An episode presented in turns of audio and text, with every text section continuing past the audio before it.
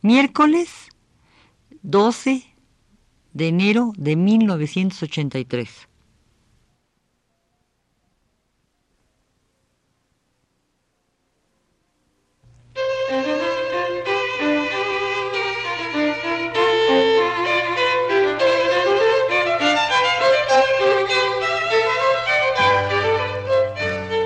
Divergencias.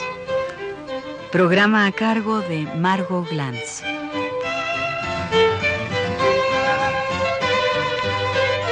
Siguen los monstruos de Segismundo.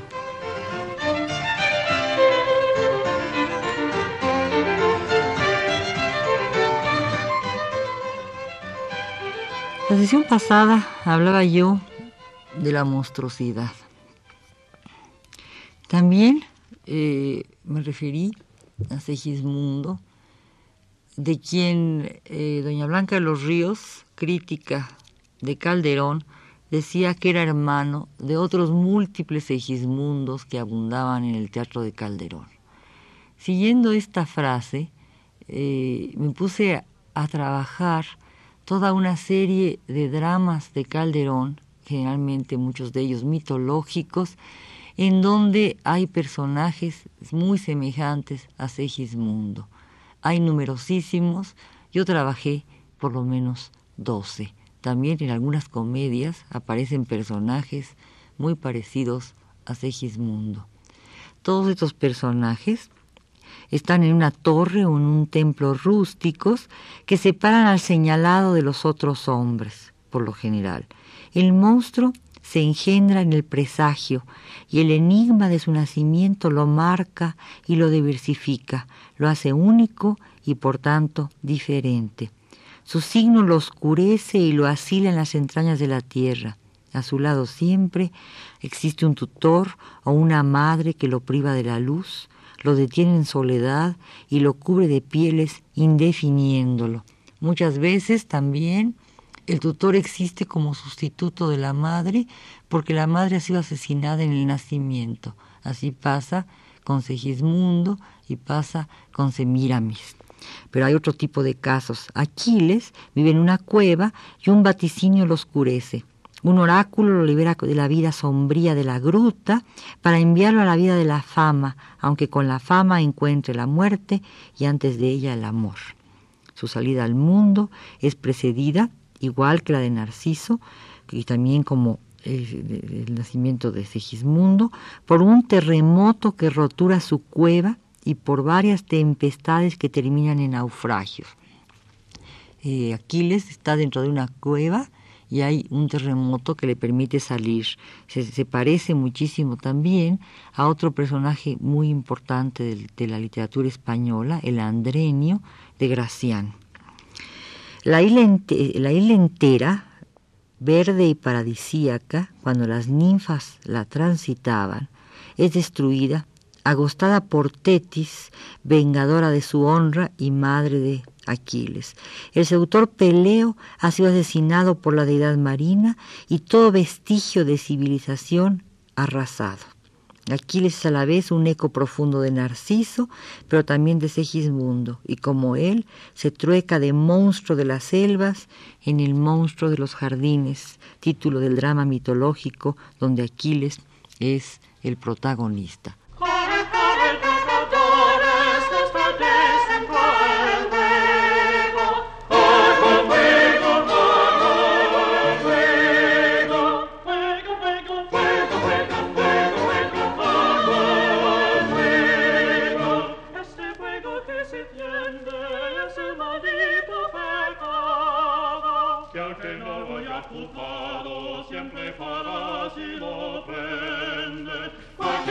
El territorio de la fiereza es el territorio del ermitaño y su atuendo es el mismo.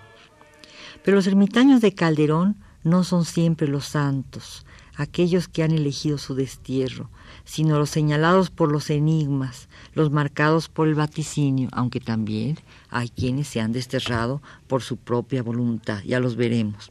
Y el vaticinio se interpreta desde fuera, desde el espacio de la libertad guardado por el carcelero, curiosamente.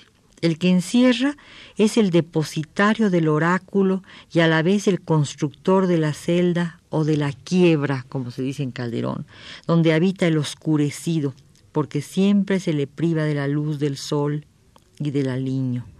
Reducido al estado de animal salvaje, despojado de su libertad, se le trasviste de fiera y su atuendo revela su cruel naturaleza. La melena enmarañada y la segunda piel, objeto artificial que lo encubre, hace del señalado un monstruo, es decir, un prodigio. Recordemos que en las cavernas el hombre empezó a usar la piel, a quitarle a, los, a las bestias su piel para ponerse encima de la suya, débil, desprotegida, la piel del animal que podía resistir las inclemencias del tiempo. Sigismundo está metido en una quiebra, vestido con una piel y, además, con el pelo enmarañado. La melena eh, Calderón admira esas producciones nacidas a contrapelo, desafiando el orden regular de la naturaleza, aisladas de ella y aisladas de los hombres. Muchos de los egismundos de Calderón, Aquiles, Narciso, Semírames, Leonido y Heraclio, Irífile, Prometeo, etc., encerrados y encadenados para evitar un crimen futuro, se convierten en injertos de hombre y animal. Participan de las dos naturalezas, pero carecen de una definida, o al menos parecen carecer de ella mientras se encuentran en prisión y el vaticinio los detiene en un vivir estático, o, según palabras de Climene, otro de sus monstruos, en la mortal tristeza de haber nacido a vivir sin vivir.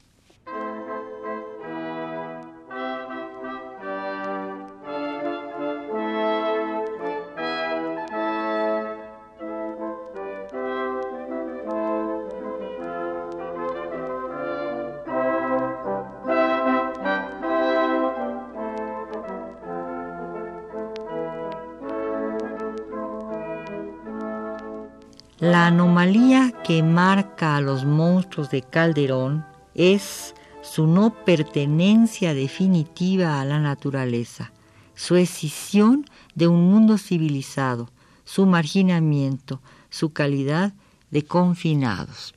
Pero aquí voy a volver a la discusión que marqué la vez pasada.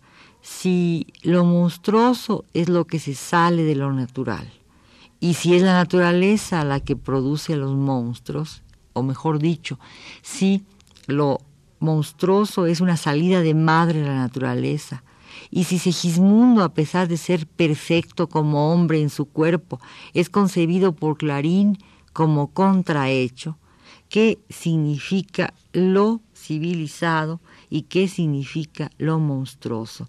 Hay una decisión muy curiosa entre la cercanía con la naturaleza y la relación con lo artificial, lo que está fuera de la naturaleza, lo que está trabajado.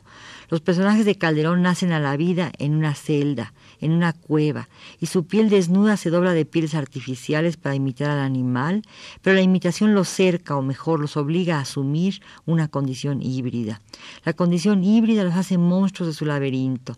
Nacen hombres, pero carecen de humanidad y se convierten en encarcelados, en encarcelados doblemente por su encierro tras las rejas y su, encierro en un vestido que imita al el de las fieras.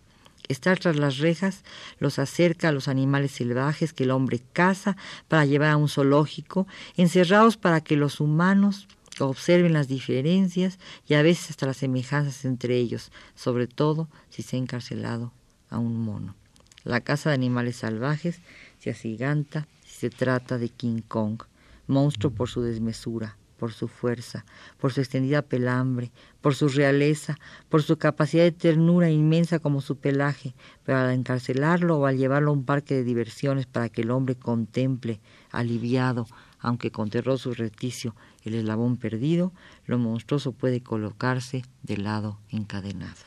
En Calderón, el aislamiento se rompe en la teatralidad El encierro termina en el momento en que se abre el telón y las víctimas son percibidas por un error sabiamente preparado, por una transgresión de lugares sagrados que pone en marcha el mecanismo del oráculo y el vivir sin vivir se vuelve la vida amenazada, pero al fin vivida por el señalado. El oráculo se cumple siempre en los dramas mitológicos, en esos dramas de donde se ha exilado lo cristiano. Segismundo es educado en los preceptos de la religión católica y puede, por su parte, ejercer el albedrío contra los astros. La teatralidad que abre la celda o descubre la quiebra nos permite oír los lamentos y escuchar la descripción que preside el desventramiento. El monte arrojó de sí, embrión de su pereza, una fiera en forma de hombre, un hombre en forma de fiera. Vivo, caduco esqueleto el espectáculo era de animada anatomía, sobre cuya piel grosera barba y cabello llegaban desmelenados a crenchas. Horrorizada de albergar tanto largo tiempo, seres abominables, la naturaleza los vomita, los da luz y por ese acto violento el encierro es nada menos que la metáfora del nacimiento y de la muerte.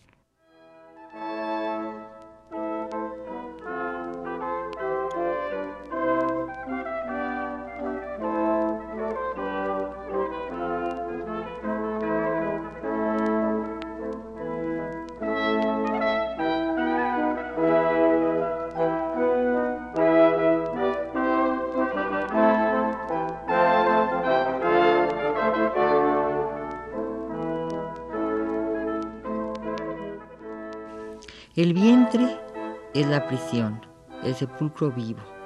Numerosas veces aparece mencionado el vientre en Calderón y lo va matizando y enriqueciendo. Semiramis, la hija del aire, otro drama de Calderón, nace entre prodigios y el cielo se desgaja en guerra fratricida, desplomado de sus quicios. Su vida es muerte para muchos y en el presagio de su nacimiento muere primero su padre y luego su madre. Arceta, ninfa bella y casta, es violada en tálamo torpe por un joven sin nombre, favorecido de Venus. La ninfa, parecida a, Tites, a Tetis, la madre de Aquiles, paga ese amor bastardo con un torpe túmulo y temiendo más su opinión que su peligro, sola al monte se salió y en el más hondo retiro llamó a Lucina, que al parto vino tarde o nunca vino, pues víbora humana yo, rompí aquel seno nativo, costándole al cielo ya mi vida dos homicidios. El hijo asesina a la madre y su castigo es el encierro. Segismundo es infeliz, es mísero, porque en él se cifra el enigma de la vida y en él se integran vientre, nacimiento y tierra. En ese centro desmelenado eruptivo que vomita al hombre primero, y luego se cierra sobre él.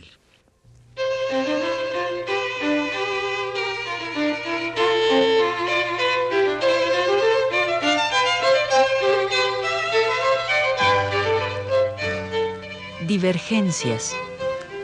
Programa a cargo de Margot Glantz.